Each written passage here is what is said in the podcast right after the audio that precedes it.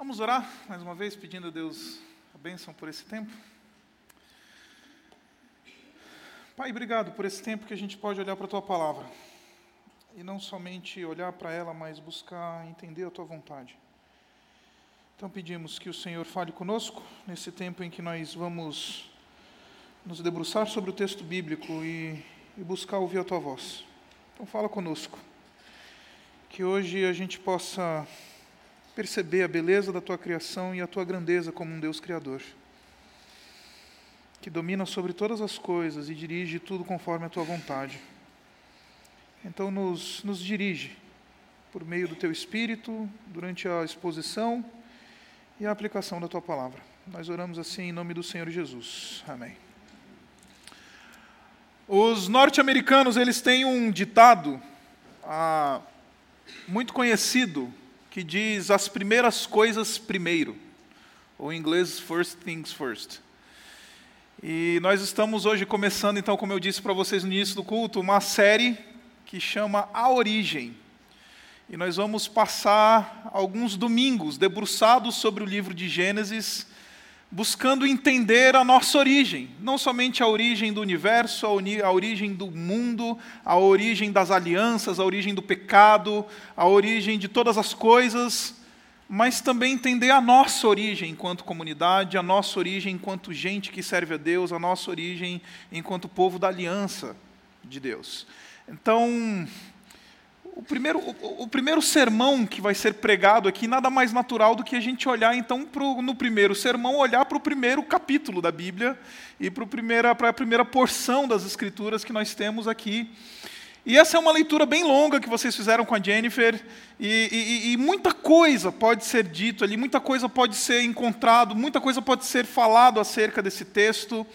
E eu queria que você me desse um pouquinho da sua atenção, porque a gente precisa trabalhar algumas coisas que, que, que são importantes para nós aqui em termos preliminares. A primeira coisa que a gente precisa entender é que, embora o texto de Gênesis 1 seja um texto extremamente conhecido para a maioria de nós, especialmente se nós crescemos, quer numa tradição cristã evangélica, ou quer numa tradição cristã, às vezes, católica, esse texto é um texto que ele é muito repetido dentro da tradição cristã. Mas não somente ele é muito conhecido, e ao mesmo tempo em que ele é muito conhecido, ele também é muito desconhecido. Porque muito pouco se prega acerca desse texto, muito pouco ah, se explora nesse texto. Esse texto é um texto que pouca gente tem devotado atenção como esse texto merece. Então, ao passo que o texto de Gênesis capítulo 1, ele é extremamente conhecido, todo mundo sabe de cor, no princípio criou Deus os céus e a terra, esse texto é muito, muito desconhecido, porque a gente pouco se debruça sobre ele para entender o que, que ele fala acerca de Deus, o que, que ele fala acerca da gente mesmo.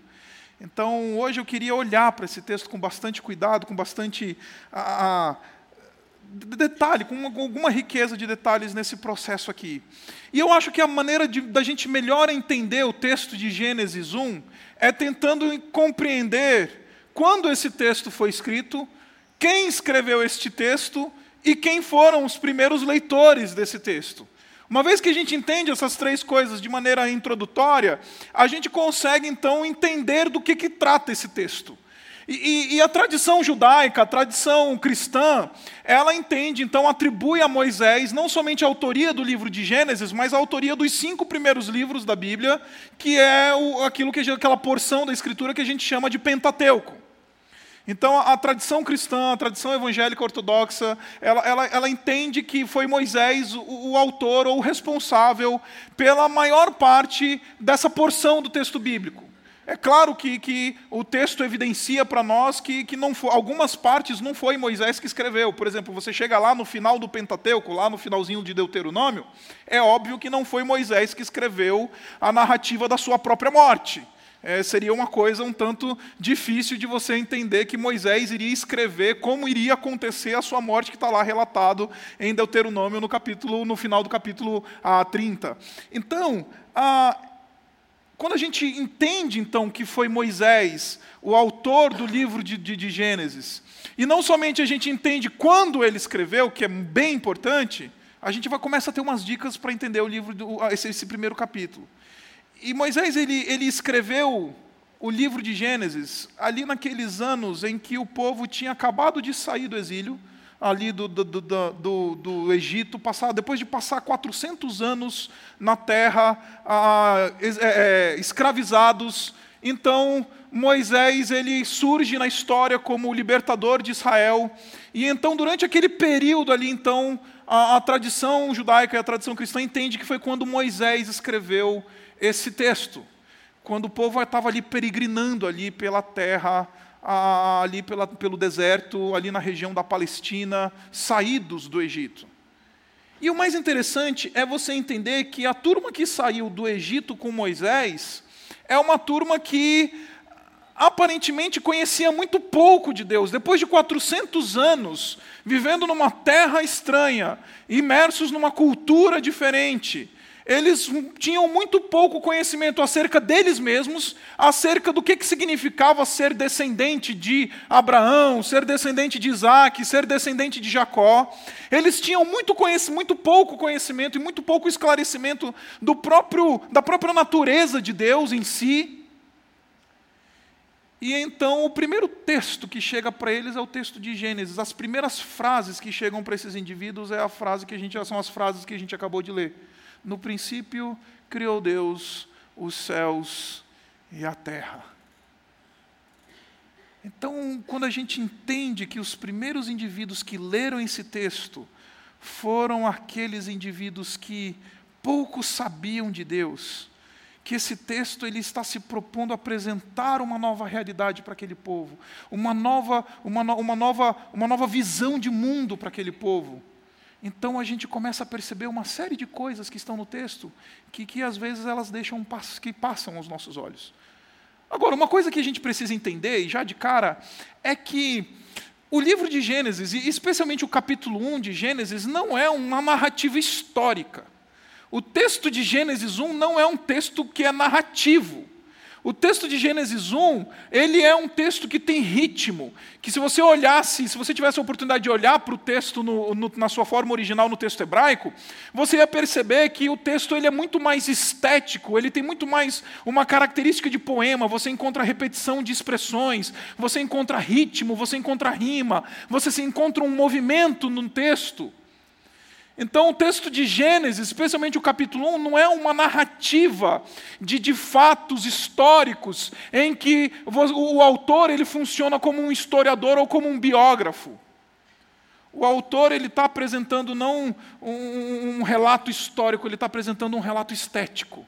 Ele está buscando apresentar a criação de maneira bela. Ele está apresentando o Criador a partir da perspectiva estética. E isso é muito interessante para nós, porque normalmente hoje em dia a gente lê o texto de Gênesis não de uma perspectiva histórica, mas numa perspectiva científica. A gente acha que Gênesis ele tem, ele tem que servir como base e fundamentação para a gente provar o criacionismo em face do evolucionismo ou qualquer outra teoria da criação. E isso é um estupro do texto querer usar o texto de Gênesis capítulo 1 como uma, uma, uma, proposição científica, porque o texto não entende ser uma proposição científica. O texto é um relato estético, não um relato científico. O Deus que aparece ali no livro de, no, no capítulo 1 de Gênesis, ele não é o, o, o cientista que está no seu laboratório manipulando é, é, é, substâncias químicas. O Deus que aparece em Gênesis capítulo 1, ele é, ele é como um artista que está no seu ateliê e ali então ele cria, ali então ele traz a criação, ali então ele está fazendo tudo que existe. Então a perspectiva nossa, muitas vezes, é aquela perspectiva de olhar para o texto de Gênesis e falar: o texto de Gênesis resolve a discussão acerca da discussão do criacionismo, evolucionismo, seja lá qual for a discussão acadêmica que as pessoas se envolvam hoje em dia e usem o texto de Gênesis 1. Mas o texto de Gênesis 1 não é um texto científico, não é um relato científico. Não se propõe a apresentar para nós como é que se deu esse processo do ponto de vista da ciência. O texto de Gênesis ele se propõe a apresentar para nós um Deus que está no seu ateliê. E dentro do seu ateliê, ele então cria. Dentro do ateliê, ele produz arte. Dentro do ateliê, ele faz uma belíssima obra de arte que nós chamamos isso como universo. Então, eu queria propor para você esse approach, queria propor para você essa noite essa leitura desse texto.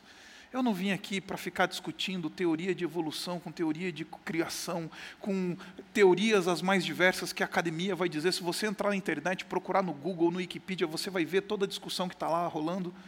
Eu vim aqui tentar mostrar para você como estes autor, como estes leitores leram esse texto pela primeira vez.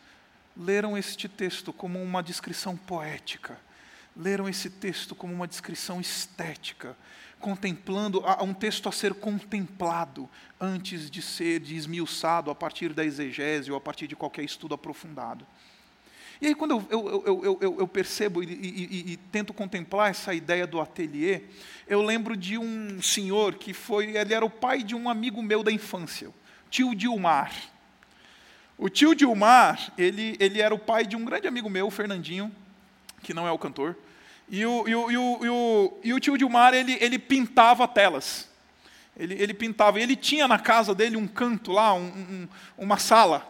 E, e, e, lá na sala dele era onde ele produzia. Ele, ele pegava as suas telas lá, botava no tripé, e aí ele começava a rascunhar e pintar. E uma coisa que era muito interessante, que me chamava a atenção, é que aquela sala onde, que ele, onde ele estava produzindo tanta arte, eu lembro que uma vez ele fez uma tela de uma arara vermelha. Coisa lindíssima. Eu que era garoto, na época fiquei impressionado com aquela tela. Imagina se eu reencontrasse essa tela hoje, anos depois. E, e, e, e o tio Dilmar, ele estava pintando então aquela tela daquela arara vermelha. Uma coisa linda. Só que o interessante é que ateliês eles não são organizados. Ateliês são ambientes de sujeira e bagunça. Ateliê é aquele lugar em que o artista ele, ele entra e, e a partir da bagunça que está ali, a partir daquela bagunça de tintas, a partir daquela bagunça de matéria-prima, a partir daquele negócio bagunçado, ele vai juntando tudo e vai montando e vai modelando, vai pintando, vai estabelecendo, vai criando. E me parece que é isso que a gente vê no livro de Gênesis, porque se você abrir aí no livro de Gênesis, você vai ver exatamente isso. É que o texto ele está se propondo apresentar um Deus que criou todas as coisas. Gênesis capítulo 1, no princípio criou Deus os céus e a terra. E esse daí é o título do livro. Esse primeiro versículo é o título de todo o Pentateuco, é o título do livro de Gênesis. É a tese mosaica. Deus entrou no ateliê e quando ele entrou no ateliê, ele criou todas as coisas. E aí ele vai descrever, a partir do versículo 2, o ambiente, o ateliê de Deus. Ora, a terra era sem forma e vazia. As trevas cobriam a face do abismo e o Espírito de Deus pairava sobre as águas. A terra era sem forma e vazia. No mundo do panteão da antiguidade, do Oriente Médio Antigo, quer do Egito, quer ali da Mesopotâmia, essa expressão, sem forma e vazio, em hebraico, tohu vabohu, ela é uma indicação do caos, ela é uma indicação da bagunça, ela é uma indicação daquilo que está desorganizado, ela é uma indicação daquilo que, que está fora de ordem. Algo está fora de ordem. Deus entrou no ateliê. Ele, ele, ele chega nessa, nessa essa, essa coisa primeva, nesse mar primevo, nessa, nessa criação primeva. E então ele paira sobre essa criação, ele olha. E então ele fala: vamos a partir daqui. O que eu estou querendo dizer para você, querido, é muito simples. É que o livro de Gênesis ele se propõe a apresentar um Deus que domina o caos.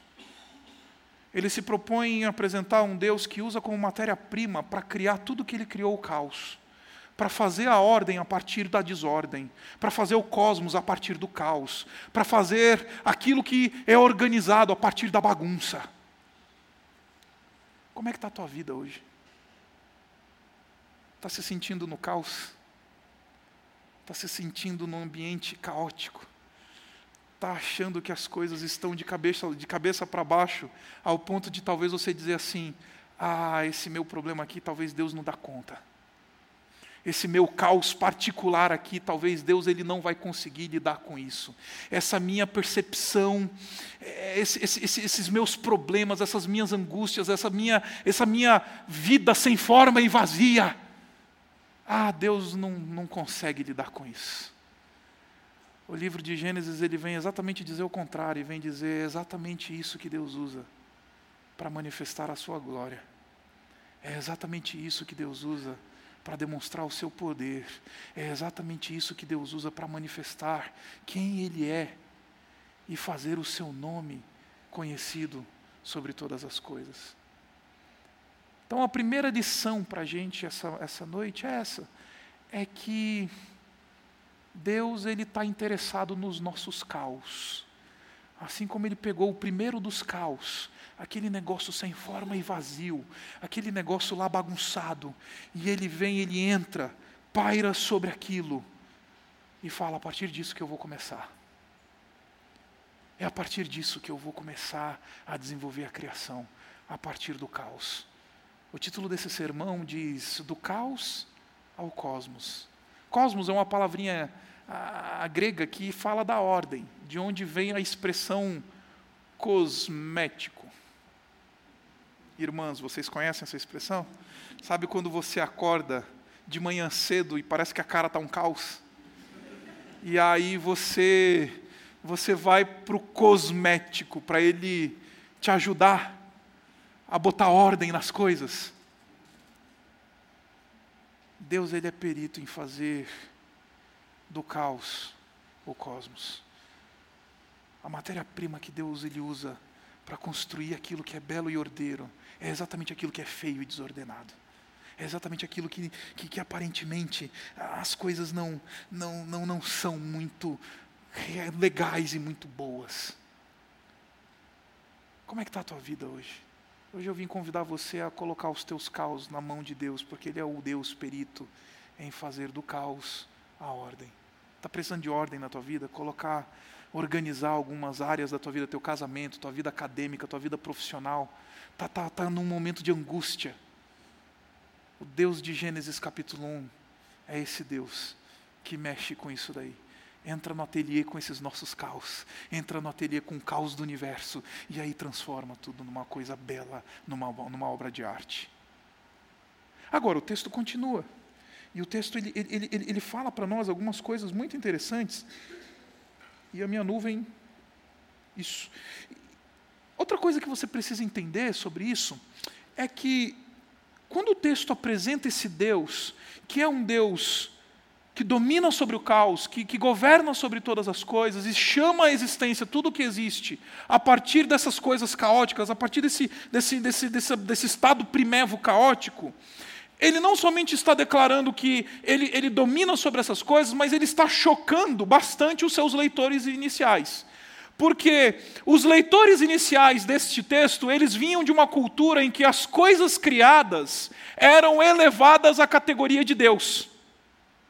Então, o indivíduo que sai do Egito, ou o indivíduo que tem a influência ali da Mesopotâmia, daquela região ali dos, do panteão daquela região, das religiões daquela região, eles estavam acostumados a pensar que o rio é Deus, o sol é Deus, a criação é Deus, a, a lua é Deus, é uma divindade, o firmamento é um Deus. Todas as coisas são elevadas à categoria de Deus. O livro de Gênesis, então, o Gênesis capítulo 1, ele, ele se apresenta como um texto que diz assim: amigo, você está indo na perspectiva errada. Eu sei que você tem essa mania de querer levar as coisas criadas à categoria de Deus, mas essas coisas criadas, elas não são Deus, elas são criaturas de Deus. Aí você deve estar pensando: ah, pastor, eu não, eu não adoro a lua, eu não adoro o sol, eu não adoro as coisas criadas. Talvez você não adore as coisas da natureza. Mas eu e você, a gente às vezes eleva algumas coisas criadas à categoria de Deus, talvez os nossos filhos, a nossa carreira acadêmica, a gente eleva o nosso dinheiro. Dinheiro elevado à categoria de Deus é chamado mamon, um Deus. Então, aquela, aquela turma que está saindo com Moisés do Egito, e então lê esse texto, está sendo chocado. Por quê? Porque eles estavam acostumados a serem influenciados a, a pensar que as coisas criadas são parte do divino. As coisas criadas são dignas de adoração, são dignas da nossa, da nossa, da nossa atenção. Aí vem o autor Moisés e diz: Não, querido, todas as coisas criadas elas são consequência, elas são, ah, são um resultado da criação divina. e não a divindade em si. E a gente tem essa mania hoje em dia de querer levar as coisas criadas à categoria de Deus. Outro dia eu estava conversando com um casal que chegou para mim e falou assim: Pastor, a gente quer casar. Aí eu falei: Legal, joia. E pastor, dá para você casar a gente? Eu falei: Eu não caso ninguém. Como assim, pastor? Você não casa ninguém? É, eu não caso ninguém. Eu, eu vou lá e oro. Para uns eu peço bênção, para outros eu peço misericórdia. Não, pastor, estou falando sério. Eu falei: Eu também. E como é que é aí para você casar a gente? Eu falei: Olha, basta ter a data e eu quero eu, eu não peço nada a não ser cinco encontros comigo, com a minha esposa, para a gente trocar uma ideia sobre essa coisa de casamento, saber o que a palavra de Deus ensina. Então, essa é a única coisa que eu peço.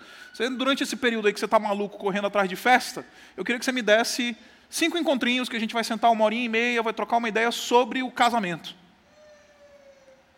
Aí ele falou: beleza, pastor, legal, vamos lá.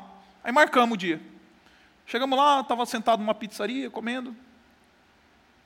Aí virei para o rapaz e falei assim, cara, por que você quer casar com ela? Aí ele quis dar uma de romântico, né? Aí ele abraçou assim a noiva dele, aí falou assim, ah, pastor, porque essa, ela falou o nome dela, ela é tudo para mim. Aí eu sou meio esquisitão, já vai acostumando, tá? Eu virei para a menina e falei, querida, termina com esse cara. Ela, os dois ficaram com o olho desse tamanho assim na minha frente. Como assim, pastor? A gente veio aqui para ver se você casa, a gente, não para ver se você para a gente. Aí eu virei para ela e falei, querida, deixa eu te explicar uma coisa. Você é um ídolo na vida desse cara. Se você é tudo para ele, você é um ídolo. Você está sendo elevado à categoria de Deus.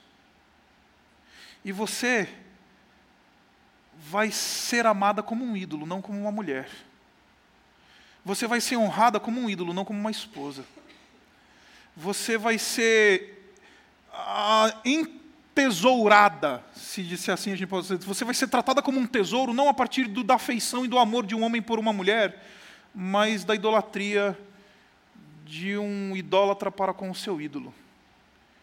E deixa eu te dizer uma coisa: ídolos demandam e ídolos nos escravizam. Então, se vocês querem casar por causa de uma, de uma afeição idólatra, não casa, porque daqui quatro, cinco meses, daqui um ano, vocês vão me procurar de novo dizendo, pastor, a gente vai se divorciar. A gente eleva as coisas criadas à categoria de Deus. Quando o texto bíblico está dizendo para nós, o texto de Gênesis capítulo 1 está dizendo, não, tudo que existe é criação de Deus. Tudo que existe é algo que é resultado da ação criadora de Deus, exclusiva de Deus. Então elas devem ser desfrutadas a partir da perspectivas de criaturas e não das, da perspectiva de divindades. Filhos podem ser ídolos na vida de pais.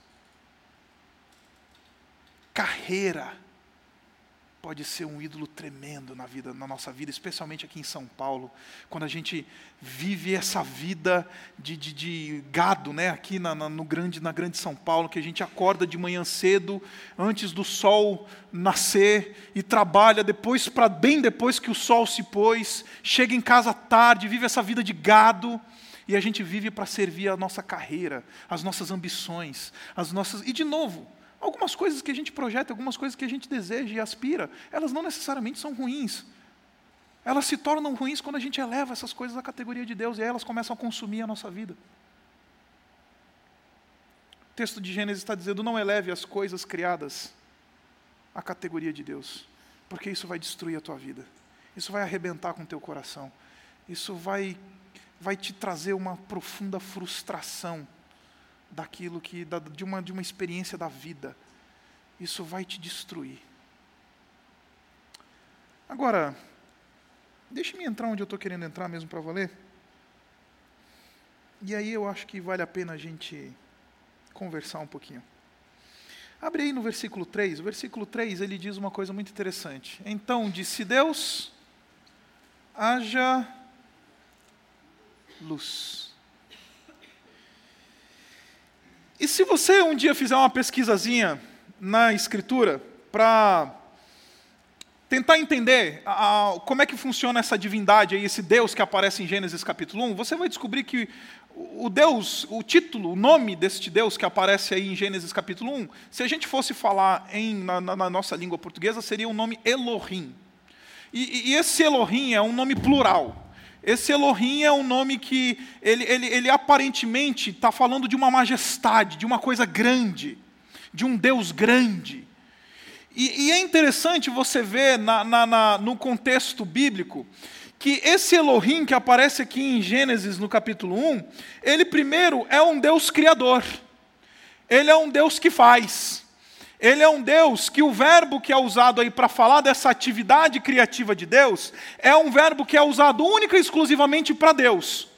Ele traz aquele sentido de construir algo completamente novo, nunca antes ah, produzido, nunca antes feito.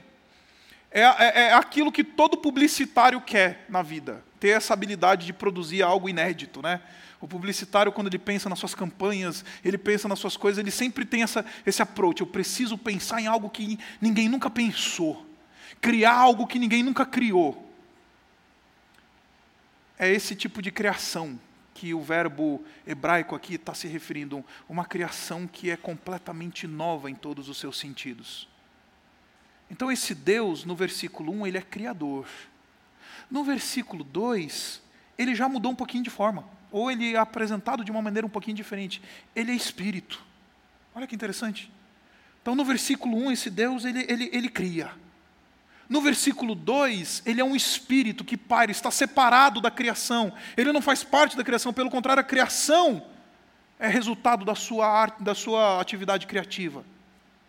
E no versículo 3, esse Deus fala, ele é palavra, ele é comunicação. Ele é criador, ele é espírito e ele é palavra. Bateu algum sinalzinho aí? Bateu algum sininho aí? Criador, Espírito e Palavra. Sabe aquele negócio que João fala no capítulo 1? Que no princípio era o Verbo, era a palavra, e o Verbo estava com Deus e o Verbo era Deus. A gente não precisa forçar o texto para crer num Deus triuno. Na verdade, a gente não precisa mais do que três versículos da Bíblia para chegar na doutrina da Trindade. Porque o Deus Elohim, apresentado em Gênesis no capítulo 1, ele é criador. Ele que cria, ele que consegue produzir e fazer coisas que nunca antes existiram. Traz a partir do nada aquilo que não tinha existência. No versículo 2, ele é um espírito que supervisiona e está pairando sobre todas as coisas, agindo soberanamente, garantindo a obra da criação. E no versículo 3, ele fala, ele comunica, ele é pessoal. Deus Pai, Deus Filho e Deus Espírito Santo.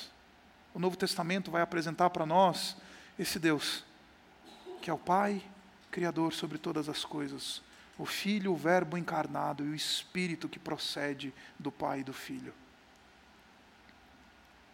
E é muito interessante você ver essa descrição em termos plurais de Deus, porque o clímax da criação é o homem. Abre lá no versículo 26, agora comigo. Tá?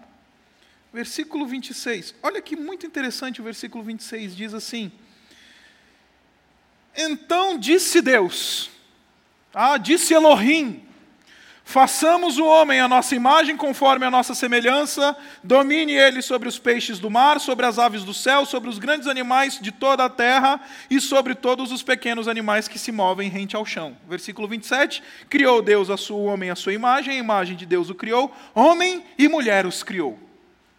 Aí esse, esse versículo, ele, ele, ele, ele é um tanto esquisitão, porque você tem uma brincadeira aqui nesse versículo de singulares e plurais acontecendo ao mesmo tempo. Ele diz assim: diz Deus, um Deus. E ele diz, façamos. Espera aí, como é que funciona? Esse Deus que diz é um só, mas ele diz, façamos. E, e, e ele diz, o homem faz um só. E este homem singular, ele é a nossa imagem. Mas espera aí, como um singular pode ser a imagem do plural? E aí ele diz, conforme a nossa semelhança. E Deu para perceber? É uma confusão aqui de singulares e plurais. Uma confusão aqui, uma brincadeira de unidade e diversidade. Uma coisa que, que fala de, de um e vários. E esse versículo nos ensina uma doutrina muito importante da, da palavra de Deus, que é aquela doutrina que nós chamamos de imagodei. Imagodei. A imagem de Deus em latim. E essa doutrina ensina para nós que nós criaturas de Deus, seres criados por Deus, chamados à existência a partir do nada pela Sua palavra. Então nós somos criaturas que temos a imagem e semelhança de Deus. Aí a pergunta que deve estar batendo no seu, no seu, na sua cabeça é: o que, que isso significa, pastor? Eu não sei. Eu já estudei alguma coisa e chego a, cheguei a, a investigar algumas coisas aí, mas o que os teólogos falam é que a gente, de alguma forma, por ser imagem e semelhança de Deus, ou seja, todos os homens, por ser imagem e semelhança de Deus, eles de alguma forma são representantes e ou são semelhantes a Deus. Então, de alguma forma, nós, homens, somos representantes, representamos a Deus, e de alguma medida nós somos um tanto semelhantes a Deus. Aí a pergunta é: como assim?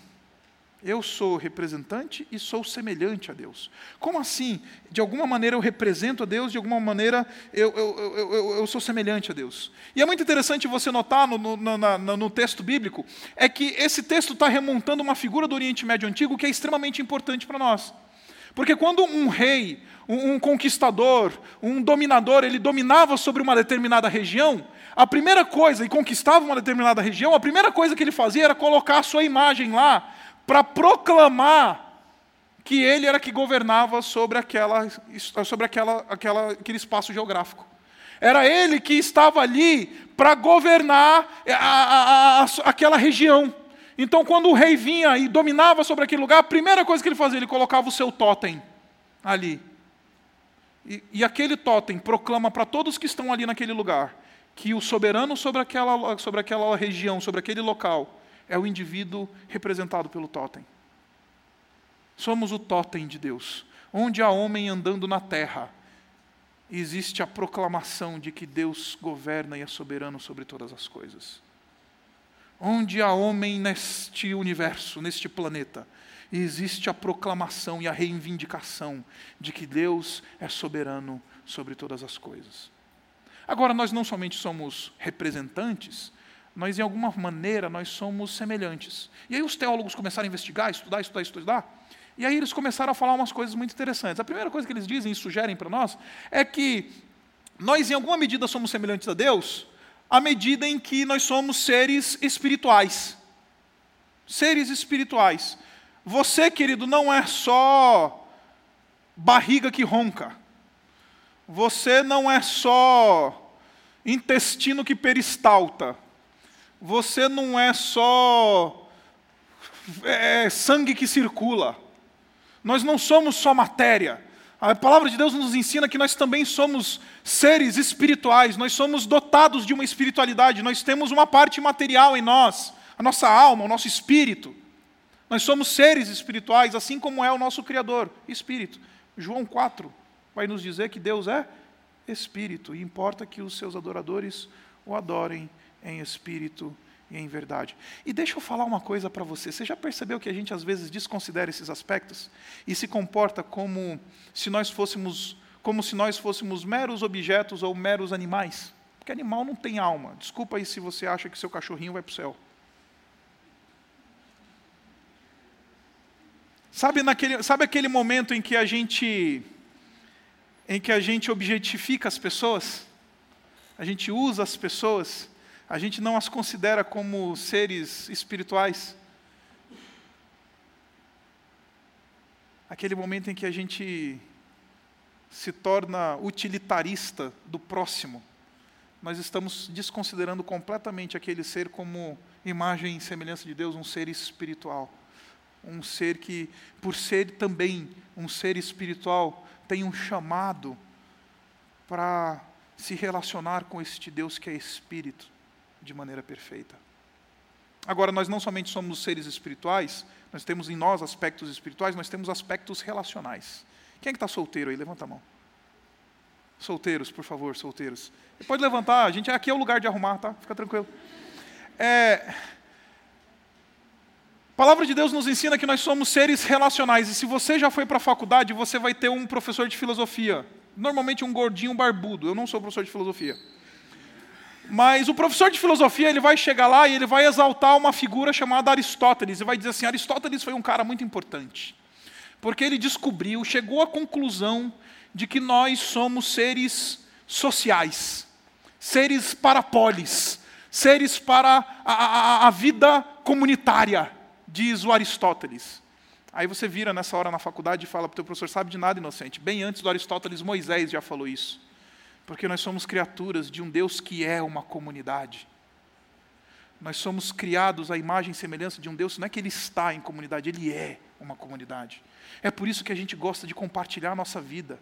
É por isso que Facebook faz tanto sucesso.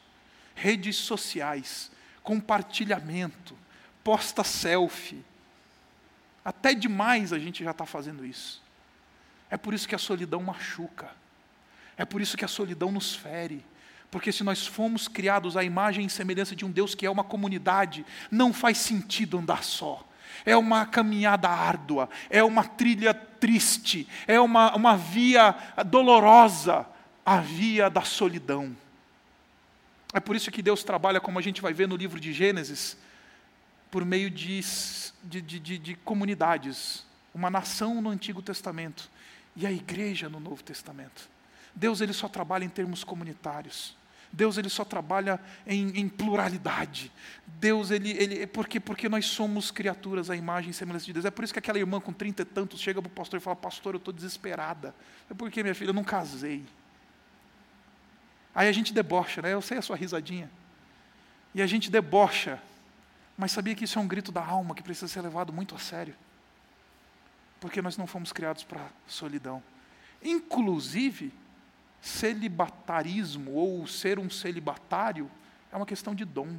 Deus precisa conceder isso para alguém para que a pessoa consiga viver uma vida celibatária. Porque o projeto de Deus é a vida conjugada, não somente conjugal, mas a vida na comunidade. Somos seres que gostamos de compartilhar as coisas. Somos seres não somente relacionais e espirituais, nós somos seres emocionais. A gente ama ira, se ira, a gente fica meio chateadão. A minha esposa, ela não está aqui, então posso falar mesmo. Então, a minha esposa, às vezes, ela acorda assim, e depois de um certo tempo de casamento, você já começa a sacar, né, assim, as deixas, né? Você já começa a perceber que está rolando uma variação de humor ali. Ela acorda, ela está meio jururu, assim, meio para baixo e tal. Aí, de repente, do nada, na hora do almoço, já está vibrando. À noite está meio estressada. Ah, estou cansado, não sei o que, não mexe muito comigo. A gente é assim, sabe por quê? Porque a gente é criatura da imagem e semelhança de Deus, um Deus que se ira, um Deus que ama, um Deus que, que é passível, um Deus que, que tem paixões, um Deus que, que, que, que, que arde. Interessante que o Antigo Testamento em hebraico fala da ira de Deus como o nariz que está pegando fogo. Nós também somos seres intelectuais e criativos, e é onde eu quero chegar para a gente encerrar. Nós só somos capazes de trazer à existência coisas que a gente só tem na nossa cabeça que não existem, porque nós somos imagem e semelhança de um Deus Criador. E isso é uma vocação. Quando Deus ele chamou a gente para criação, chamou a gente para um desenvolvimento cultural, artístico, intelectual, seja ele qual for. Ele está dizendo: usa esse equipamento todo que eu te dei, para que você possa ser alguém como eu, que reflete aquilo que sou, alguém que chama a existência, que consegue criar algo que não existe. Outro dia eu encontrei uma moça que chegou para mim e falou: Pastor, eu trabalho com moda. Eu falei: Que legal. Que joia! Ela falou: dá uma olhada aqui nos meus desenhos. Eu fiquei de queixo caído. Falei: de onde é que vem, minha filha, esse negócio? essa, essa, essa criatividade toda, essa, essa, esse negócio aí que você tem aí, esse, que você consegue bolar uma roupa que não existia. Ela simplesmente apareceu no seu sketch, daqui a pouco vai aparecer na sua máquina de costura. Ela falou: Ah, pastor, é inspiração. Aí depois eu virei e falei: Não, eu estou lembrando uma coisa da Bíblia diz: Isso não é inspiração, não, isso é imagem e semelhança de Deus a gente tem a capacidade dada por Deus de trazer à existência coisas que não existem. A gente cria, a gente bola, a gente desenvolve, a gente é assim, porque Deus assim nos fez.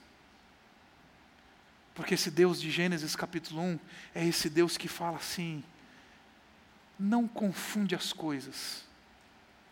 Eu sou o Deus que governa todas as coisas, soberano sobre todas as coisas e não faço parte da criação, pelo contrário, as coisas criadas são criaturas e não divindades. Não eleve a categoria de Deus as coisas que são criadas. Esse Deus que gosta de dominar o caos, esse Deus que fala: me dá o teu caos, porque desde o primeiro momento eu sou aquele que domina sobre o caos, eu sou aquele que pega o caos e transforma o caos numa bela obra de arte. E ele diz: Eu te fiz com capacidades, com características que são para me honrar e para me glorificar. Eu te fiz de uma maneira especial. Você e eu somos o clímax da criação.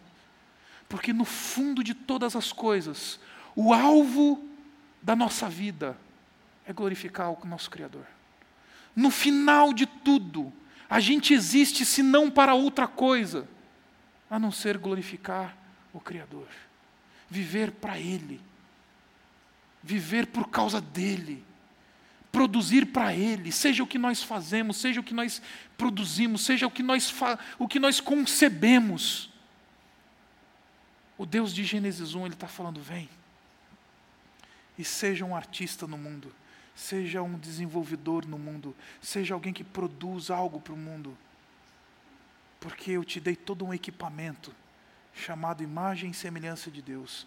Através de você eu proclamo a minha soberania sobre toda a terra. Através de você eu anuncio a minha grandeza sobre toda a terra.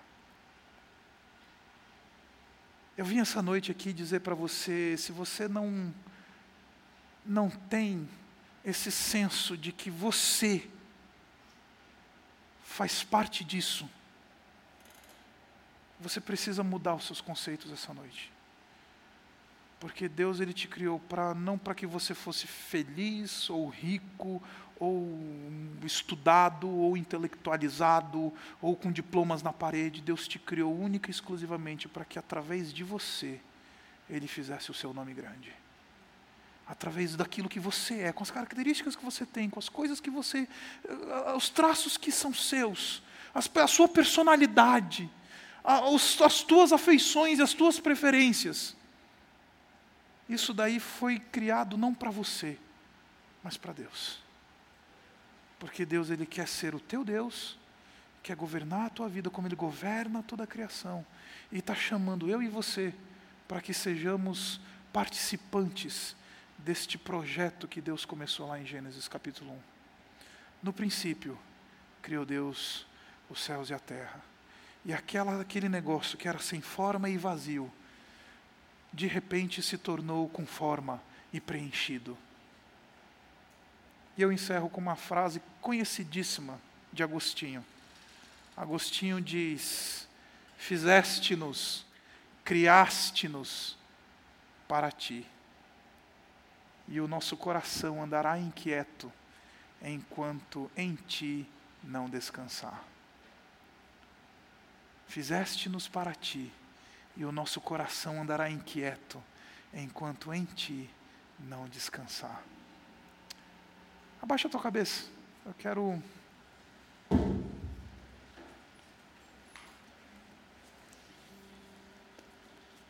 Quero dar um tempo para você pensar nessas coisas que você ouviu hoje.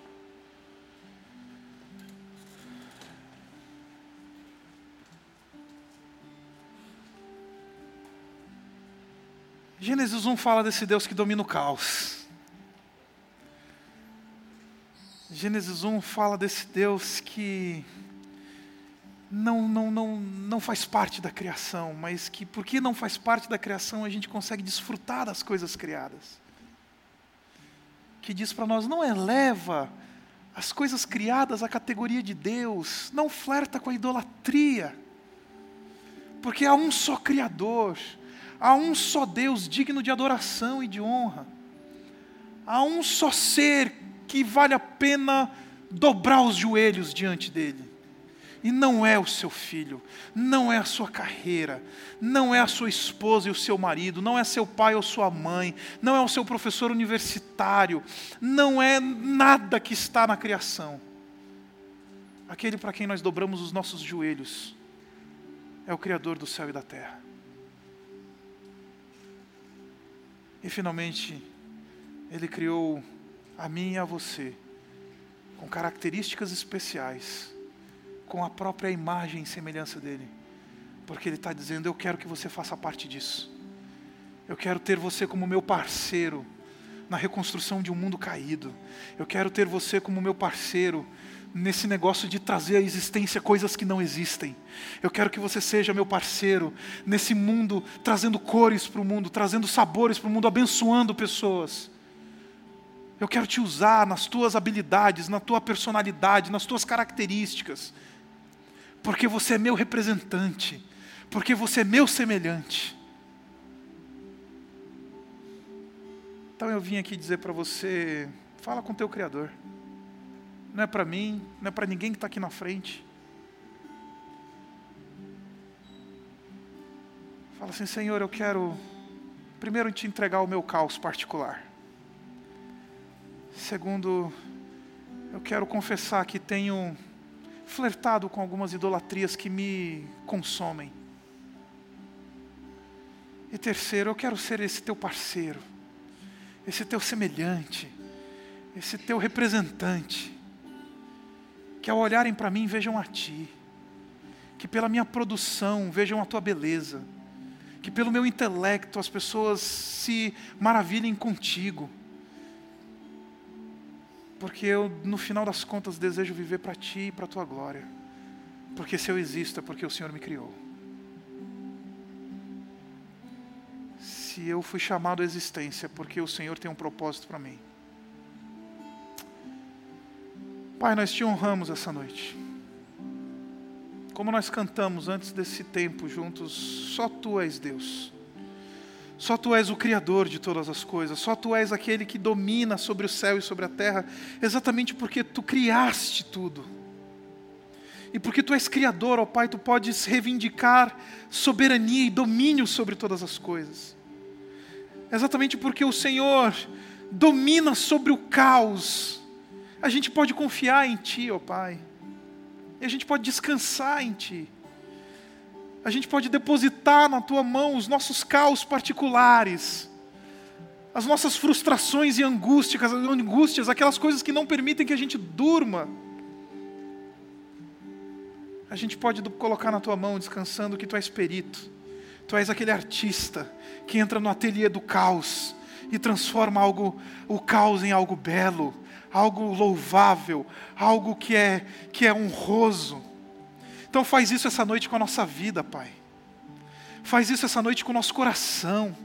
Faz isso essa noite com os nossos bens, os nossos recursos, com a nossa inteligência, com os nossos, a nossa personalidade.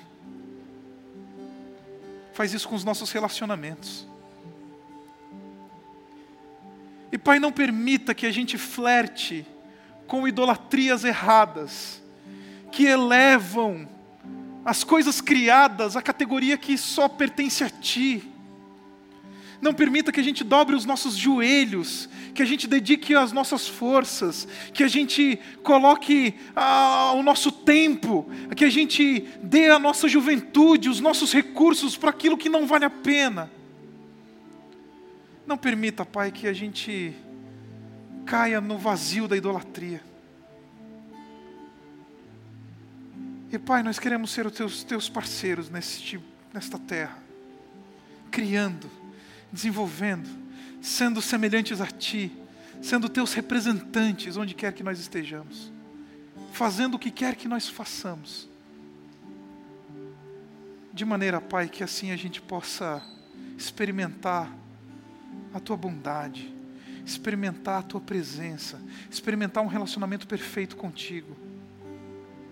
Porque nós queremos nos encantar a cada dia com esse Deus de Gênesis capítulo 1. Esse Criador maravilhoso. Esse Deus que vale a pena conhecer. Esse Deus que chamou todas as coisas à existência. Esse Deus que é Criador, esse Deus que é Espírito, esse Deus que é Palavra. Então vem sobre nós, Pai, essa noite. E ajuda-nos a, a te contemplar na tua beleza, na tua grandiosidade, na tua majestade, que é percebida por meio das coisas criadas. Nós te devotamos a nossa adoração e o nosso louvor. Oramos assim em nome de Jesus. Amém.